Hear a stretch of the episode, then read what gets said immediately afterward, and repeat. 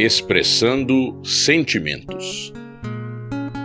Acho que já contei essa história, não tenho certeza, minha memória me trai. De qualquer forma, as repetições são bem-vindas. Todo compositor repete seus temas. Tudo o que comove deve ser repetido. Foi assim.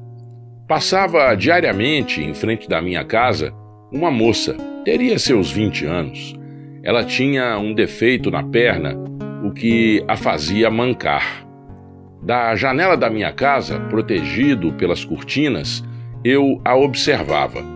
Seu rosto era bonito e me dava uma vontade imensa de atravessar a rua, ir até ela e dizer: Acho você muito bonita e, sem esperar resposta, voltar depressa para minha casa.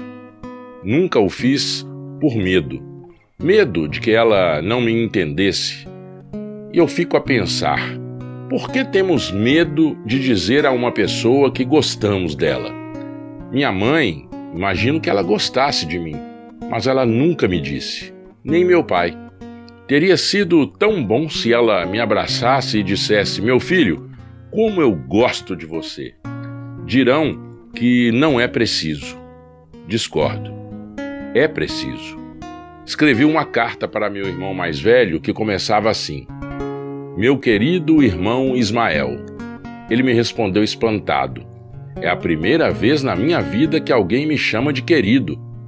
E ele já estava nos seus 75 anos de idade. Resolvi que não vou ficar mais atrás da cortina espiando. Quando gosto, eu digo. Texto de Rubem Alves.